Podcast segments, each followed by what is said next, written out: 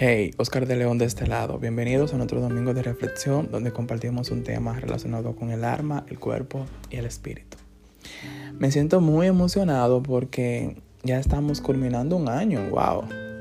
Y vamos a comenzar otro, pero también he reflexionado sobre cada día es el mismo 24 horas. Lo único que lo puede hacer diferente es con la actitud que tú lo tomes, sin importar las festividades que tenga. Bien, vamos al tema de hoy. Hoy hablaremos sobre cuidado con lo que dices. Sí, cuidado.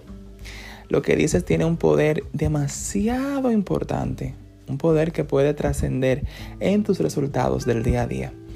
Entonces, he escuchado a personas hablando y diciendo, ay, que enero viene fuerte, ay, que enero es un mes difícil. Claro que va a ser un mes difícil si usted no se presupuestó, si usted lo que hizo fue que se pasó de rumba en rumba y gastó todo su dinero en compras, en ropa y en diferentes cosas que tal vez usted no necesitaba, va a ser difícil.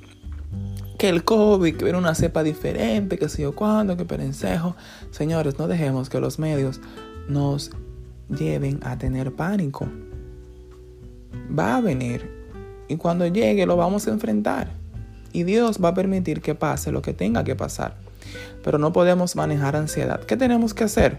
Tratar de salir menos, si vamos al trabajo, tomar las medidas de seguridad, andar con alcohol y todo lo demás.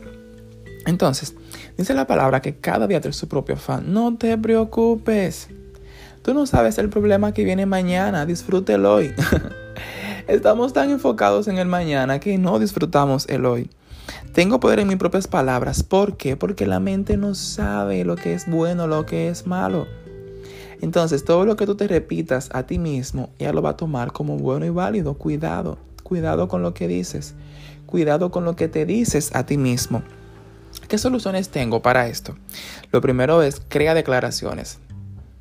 Declaraciones de fe, declaraciones que te ayuden a tu poder afirmar los pensamientos positivos y pensamientos buenos que tú tengas y las puedes repetir en la mañana y en la noche.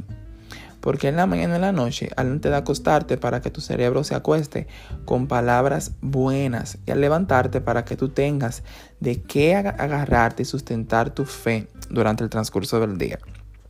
Otra cosa, asóciate con personas que tengan buena energía no estamos en tiempos para hablar con personas que se vivan quejando y que iban todo el tiempo, ay, que la cosa está mala, ay, que esto, eh, esto va a empeorar. Tenemos que asociarnos en grupos de WhatsApp. Comienza a seguir personas en Instagram, Facebook, que te puedan llenar de energía, que al momento que tú leas un mensaje de ellos te sientas bien. Otra cosa es, analiza todas tus áreas. Estos días que faltan para terminar el mes de diciembre, tómatelos para analizar cómo tú estás. En cada vez que tú digas una palabra no adecuada, detente donde estés y di, en mi caso, Oscar, cuidado con lo que dices, porque hay poder en las palabras.